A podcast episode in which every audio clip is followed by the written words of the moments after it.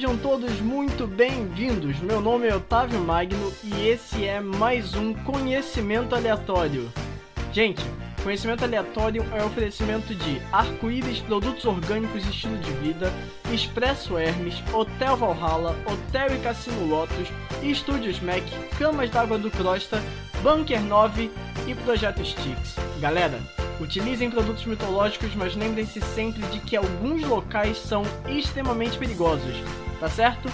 E também gostaria desde já pedir desculpa pelo barulho dos ventos e pelo barulho dos carros, não são a minha culpa, tá ok? E aí, galerinha, de boa! Sejam todos muito bem-vindos. Meu nome é Otávio Magno e você está de volta ao Conhecimento Aleatório. Gente, muito obrigado. Muito obrigado. Gente, gente, vocês não têm ideia. Hoje é dia de agradecer, tá? Primeiro, nós temos mais de 1.300 plays em toda a nossa história. O negócio tá crescendo assim de forma absurda.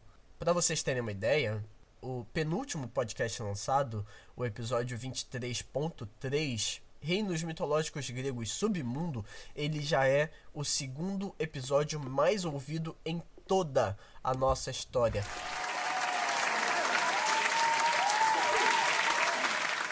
É isso aí, amigos. Toda a nossa história. Nós já temos o antepenúltimo episódio lançado e ele já é o segundo mais ouvido. Muito obrigado, gente. E ó, ele tá quase encostando no 001, tá? Forme conteúdo. Olha lá, ó. Tá quase. Tá chegando. Cuidado, hein? 001. Você vai perder. Galera, eu também quero comemorar porque o episódio 24, ele foi o nosso trigésimo episódio gravado. Mas, Otávio, ele é o número 24. Sim, mas com as diversas séries que nós tivemos, Dilúvio, Sacrifícios Judaico-Cristãos e, em conjunto dessa, nossa querida série Reinos Mitológicos Gregos, parte 1, 2 e 3, além do nosso trailer, são agora 30. Esse é o episódio 31. Gente, muito obrigado por me ajudar a chegar até aqui. O apoio de vocês é fundamental, tá certo? E como se não fosse bastante, tava dando aquela olhada básica no Anchor, né? Lá na nossa plataforma onde o podcast é lançado e distribuído. E vê de cá, vê de lá, e pega daqui, pega de lá. Irmãos, o podcast nesses últimos 30 dias, ele foi ouvido pelo menos uma vez em todos os dias do mês. Todos os dias do mês tem alguém ouvindo conhecimento aleatório. Isso quer dizer que vocês estão divulgando! Yes! Vocês estão divulgando. É muito bom, tá? É muito bom. Vou bancar Deus agora, tá? Tô olhando para esse daqui e tô dizendo, é bom, é muito bom. Conhecimento aleatório tá ficando lindo e é graças a vocês. Amo vocês, tá bem? E partindo logo para a indicação de hoje, eu quero indicar o Biblecast número 23, Em Busca da Felicidade. Para você que não sabe, Biblecast é o motivo de hoje eu estar aqui, tá certo? Então eu vou indicar para vocês o Biblecast 23, porque ele fala sobre o mesmo tema que eu vou falar hoje, esse tema que eu prometi lá no Instagram, que é um tema importante, tá ok? Para nossa sociedade, mas que eles vão tratar sobre um outro prisma, eles vão tratar sobre um prisma mais teológico, eu vou tratar sobre um prisma mais social, mais filosófico, mais antropológico, certo? Além disso, eu quero indicar duas músicas. Uma delas vai tocar aqui, tá ok? Então eu quero que você preste atenção, mas depois eu quero que você vá lá e dê stream pro cara, tá?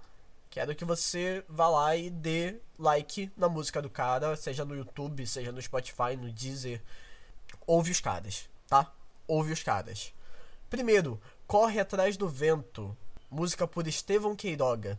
Tem uma versão ao vivo, tem uma versão de estúdio e Vendaval de um já falecido grupo chamado Iglesias, Trio Iglesias. São duas músicas muito boas, muito importantes que ajudaram também a formar o podcast de hoje. Então eu quero que vocês, após esse podcast, sentem e vão escutar. O link das músicas para o Spotify vai estar aqui na descrição do podcast, tá ok? Então é só você lá clicar e ouvir se você é escravo do Spotify, assim como eu. Fora isso, sigamos! Um menino, um milagre tão divino e incapaz, um rebento dependente de seu pai. Tinha terra seu cavalo e nada mais. Pra zombar da morte o caçado voraz. Já crescido, se apossou de tudo que era capaz. Muita coisa além dos sonhos de rapaz. Galopando a vida, alazão fugaz. Viu a luz, enfim, ao fim voltou atrás. Um menino dependente de seu pai.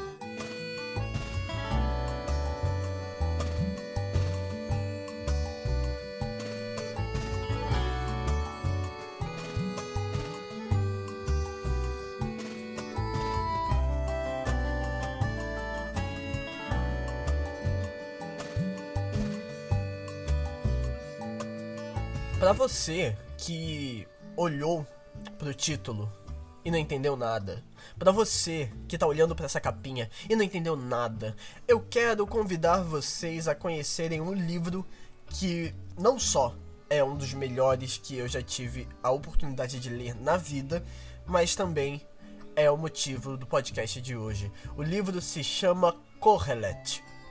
Não reconheceu? Então eu vou mudar a minha linguagem e vou começar a falar em grego. Eu quero que vocês conheçam Eclesiastes.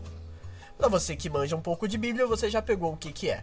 Escrito por Salomão, alguém nada importante para a história de Israel, que viveu entre 990 a.C. a aproximadamente 931.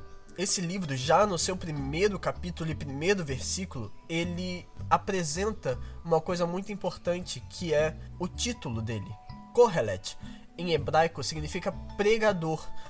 A mesma expressão usada no grego, eclesiastes. Eclésia é uma reunião e o eclesiaste ele é alguém que reúne as pessoas para essa reunião acontecer. Ele é a pessoa que vai falar, que vai apresentar os fatos dessa reunião. E por que que em 2021 eu decidi falar sobre Eclesiastes? É porque esse livro transpõe tempos. Ele é extremamente moderno e ele era moderno pro medievo, ele foi moderno pro renascentismo e ele segue sendo moderno hoje. Por quê? Ele é um dos livros sapienciais, ou seja, ligados à sabedoria dentro da Bíblia. E ele é um livro sem contexto pré-existente. Não é como, por exemplo, Samuel, onde para entender Samuel você tem que ter lido juízes. Não é como, por exemplo, as cartas de Paulo, que você não entende nada das cartas de Paulo se você não souber dos atos dos apóstolos. Não, não é assim que funciona. Ele é um livro sem um contexto pré-existente, porque o contexto dele, o assunto que ele traz, é a própria vida humana. Algo inerente a todo ser humano vivente neste planeta. Então, qualquer pessoa que tiver experiência com Eclesiastes vai entender o que está sendo falado ali. E qual é a necessidade de Eclesiastes? Bom, Salomão ele decide que, após muitos erros na sua vida, e agora contemplando as consequências de seus atos, ele vai resgatar o seu povo. Bom, Israel ele cai em idolatria diante da apostasia, ou seja, do ato de Salomão de sair dos caminhos de Deus.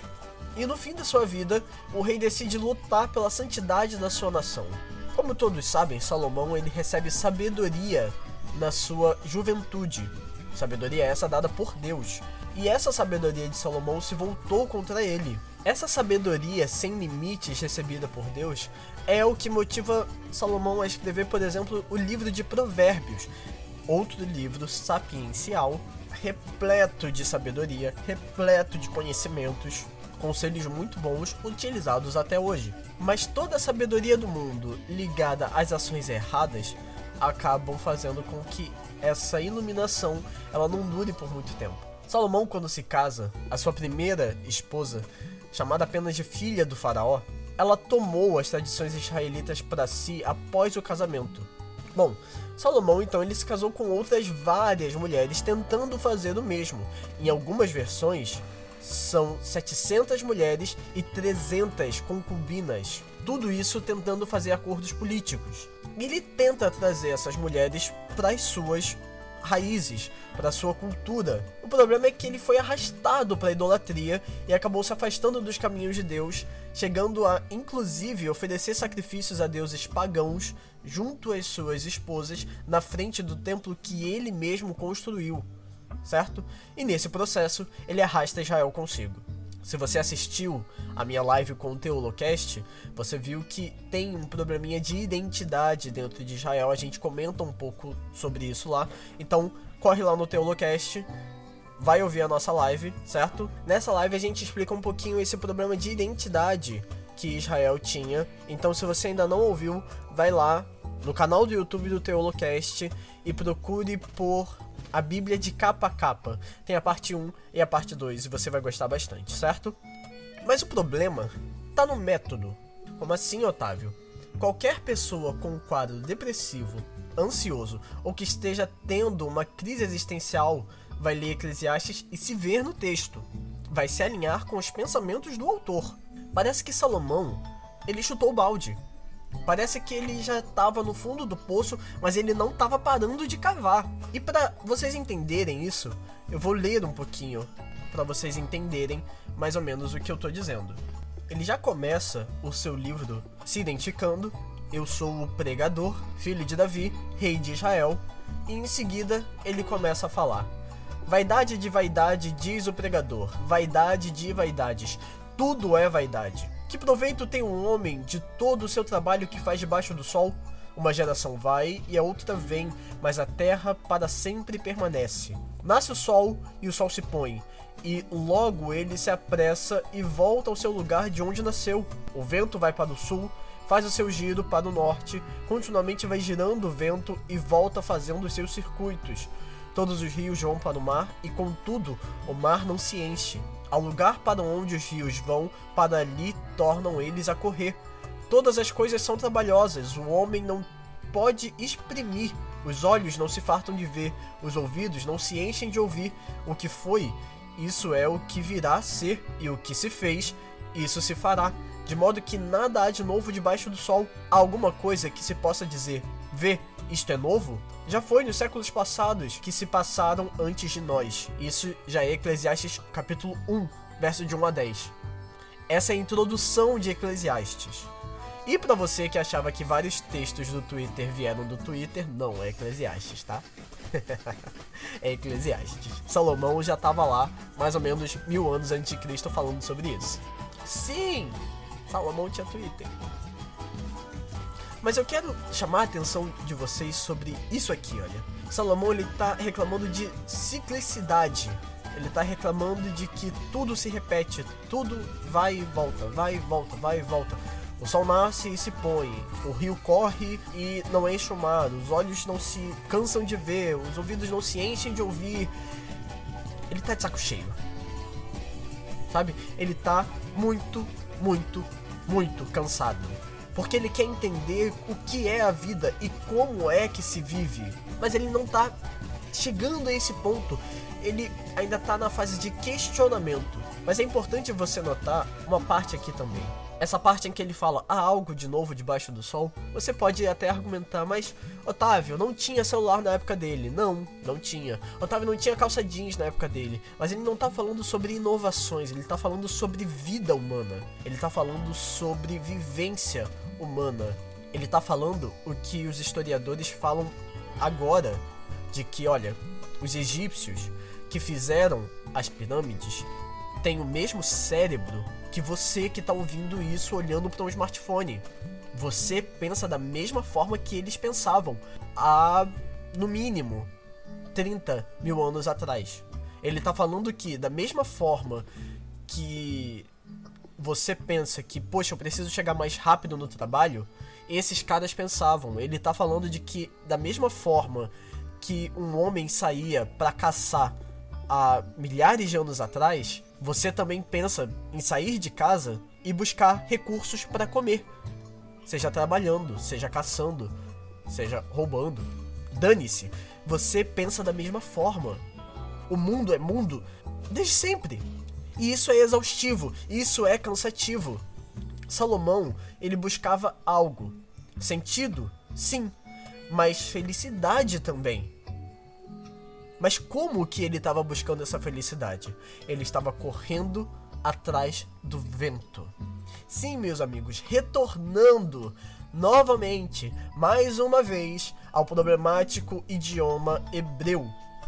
Um idioma com poucos verbetes, onde você vai usar a mesma palavra para descrever várias coisas.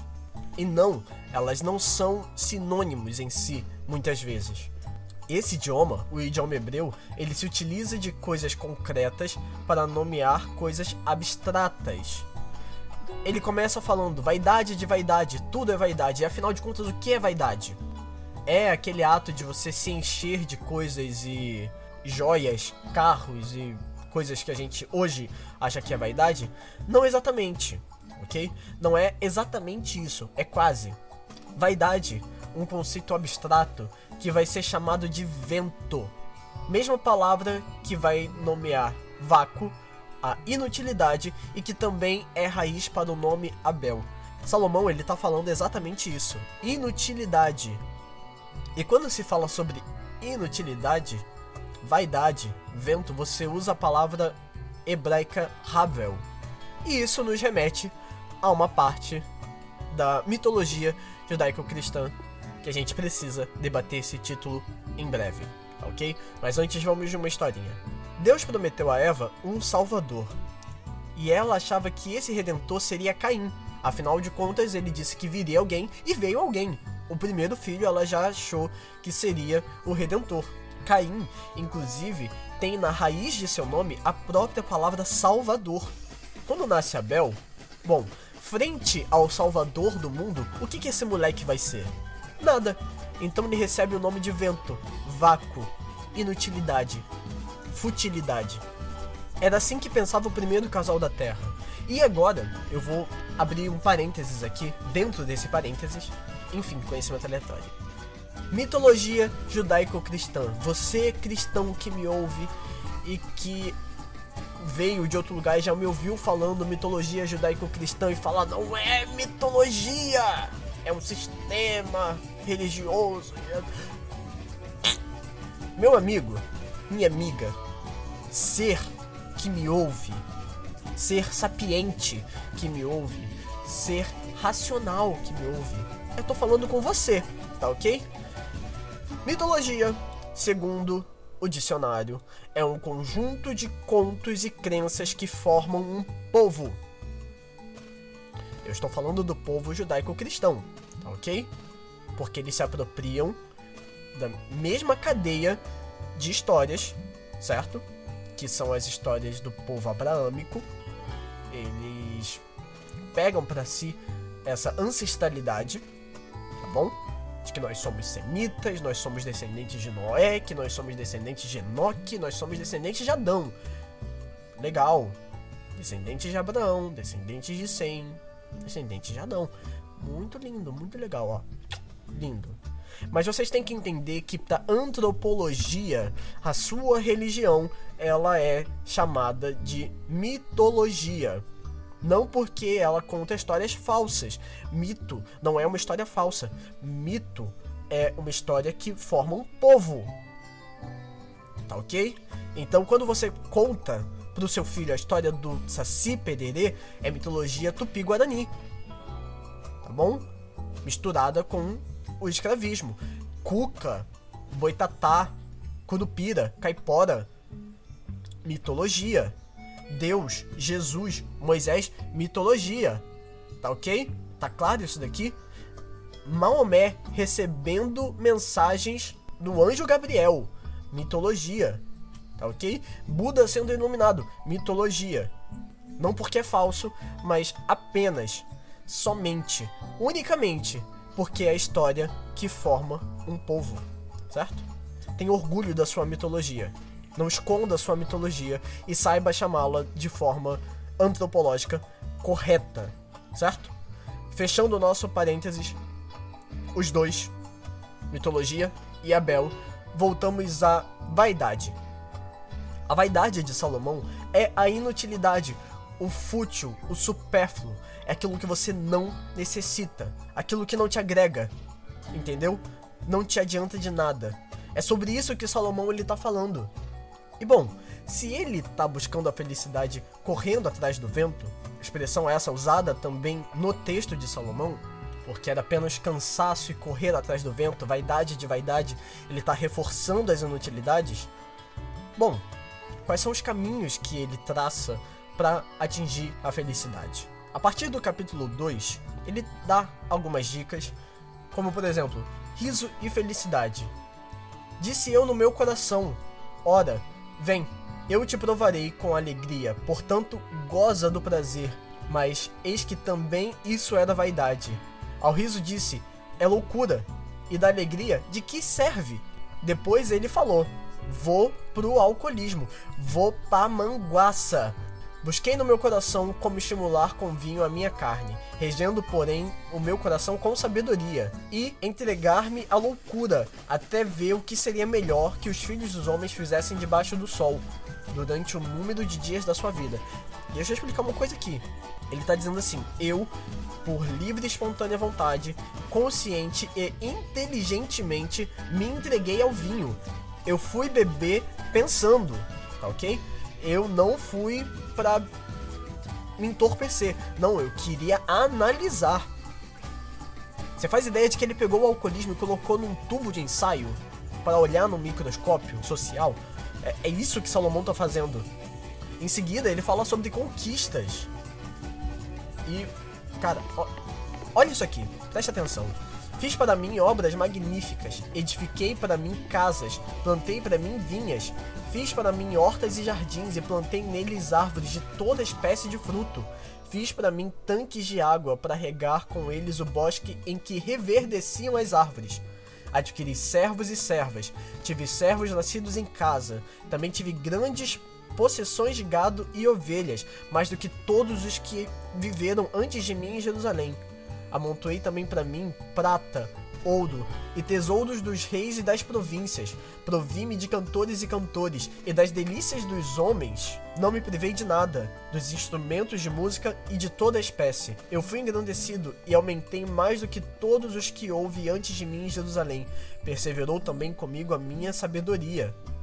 E tudo quanto desejaram os meus olhos não lhes neguei, nem privei o meu coração de alegria alguma, mas o meu coração se alegrou por todo o meu trabalho, e esta foi a minha porção de todo o meu trabalho. E olhei para todas as obras que fizeram as minhas mãos, como também todo o trabalho que eu, trabalhando, tinha feito, e eis que tudo era vaidade, aflição de espírito, e que proveito nenhum tinha debaixo do sol. E bom, você pode realmente argumentar, pô, mas ele também tá indo no caminho errado, né? Ele não tá fazendo as coisas certas. Beleza, eu fui estudar. Então passei a contemplar a sabedoria, a loucura e a burrice. Pois que fará o homem que seguir o rei? O mesmo que outros já fizeram. Então vi que a sabedoria é mais excelente do que a burrice, tão quanto a luz é mais excelente do que as trevas. Os olhos do homem sábio estão na sua cabeça, mas o louco anda em trevas. Então também entendi que o mesmo lhe sucede a ambos. Assim eu disse no meu coração: como acontece ao tolo, assim acontecerá a mim. Então por que busquei eu a sabedoria? Então disse no meu coração que também isso era vaidade. Porque nunca haverá mais lembrança do sábio do que do tolo, porquanto de tudo, nos dias futuros, total esquecimento haverá, e como morre o sábio, da mesma forma morre um tolo. Fernando Pessoa falando como Álvaro de Campos, ele fala assim: se você morrer hoje, se você se matar, acabou aqui. As pessoas que te amam vão chorar por você duas vezes: no seu aniversário e na data da sua morte. Mas um dia elas vão te esquecer. É isso aqui que Salomão tá falando. Vai passar. E bom, o resultado que ele dá é: Por isso odiei esta vida, porque a obra que se faz debaixo do sol me era penosa. Sim, tudo é vaidade e aflição de espírito. Também eu odiei todo o meu trabalho que eu realizei debaixo do sol, visto que eu havia de deixá-lo a um homem que viesse depois de mim.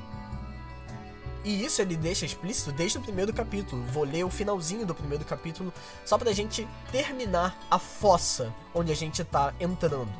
Apliquei o meu coração a esquadrinhar e a informar-me com sabedoria de tudo quanto sucede debaixo do céu. Esta enfadonha ocupação que Deus deu aos filhos dos homens para nelas os exercitar. Atentei para todas as obras que se fazem debaixo do sol, e eis que tudo era vaidade e aflição de espírito. Aquilo que é torto não se endireita. Achou que é do Tchan, né? Não, não, não, não, não, meu amigo. Salomão, novamente.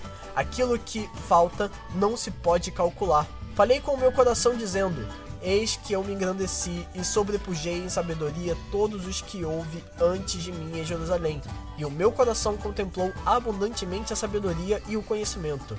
Apliquei o meu coração a conhecer a sabedoria e a conhecer os desvários e as loucuras, e vim saber que também isso é da aflição de espírito.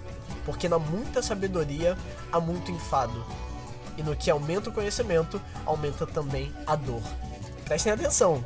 Desde aqui, o primeiro capítulo, ele tá falando que não, não adianta. Essa busca tem sido em vão. Todo esse processo tem sido em vão. Estudar não adianta. Beber, ter conquistas, nada disso adianta. Tudo isso é vaidade, tudo isso é inutilidade. Mas aí você deve estar perguntando, Otávio, e daí, né? É sempre a pergunta mais pertinente. E daí? Bom, e daí que quando você pensa sobre isso de uma forma clara, fria, objetiva, o que é que você tem? Você tem que são 12 capítulos jogando pá de cal em cima de um animal no buraco.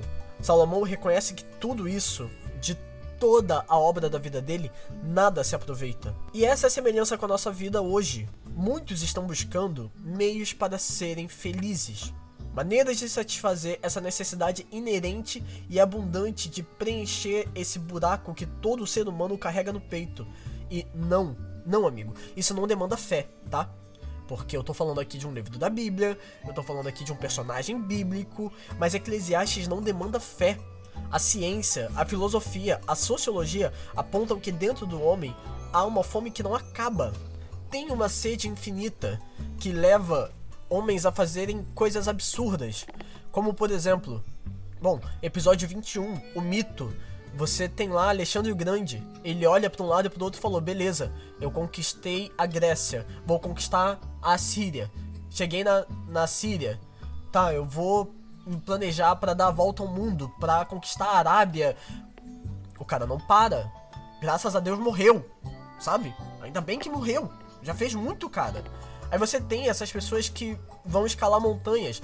Beleza, eu escalei o Everest. Show. Agora eu vou pela face norte. Depois eu vou pela face sul. Depois eu vou sem balão de oxigênio. Beleza, você é um ciclista. Eu venci um percurso, tenho que vencer outro, e outro, e outro. Eu tenho um recorde, eu vou bater o meu recorde, depois eu vou tentar bater meu recorde de novo.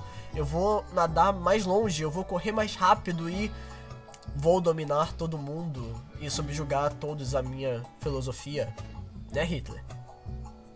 Sabe? A gente tem isso no nosso coração. Quando isso acaba? Sabe? O problema, o maior problema de todos, é que no caso de Salomão, você não vê em nenhuma parte de Eclesiastes ele falando assim: Eu fiz para mim casas e levei os meus filhos para passear. Eu obtive servos e fiz uma festa para que as pessoas à minha volta aproveitassem. Eu plantei vinhas e reuni amigos para fazer vinho e beber comigo. Não se vê ele buscando coisas em conjunto. É claro, você bebe com os amigos, é claro, você faz festas, mas preste atenção. Salomão, ele tá satisfazendo ao eu. Eu, eu, eu e eu. A alimentação do eu está no cerne dessa fome, dessa busca do homem que não cessa jamais.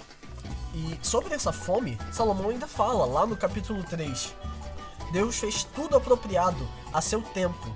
Também colocou no coração do homem o anseio pela eternidade, mesmo que este homem não consiga compreender inteiramente o que Deus fez. A gente tem esse desejo pela eternidade e, bom, eu não vou tratar isso de uma forma teológica, porque como eu disse, o Biblecast vai fazer isso. Então vai lá ouvir o Biblecast daqui a pouco, tá ok? Vai lá ouvir, você vai entender a parte teológica disso. Mas eu quero dizer que a gente anseia por essa eternidade. Esse vazio existencial, hoje, está sendo preenchido por várias coisas. Festas, uma após a outra, relacionamentos, um após o outro, dinheiro, mais e mais e mais e mais. Trabalhe enquanto eles dormem, estude enquanto eles se divertem, malhe enquanto eles comem. Não! Por favor, não! Cara, vem aqui.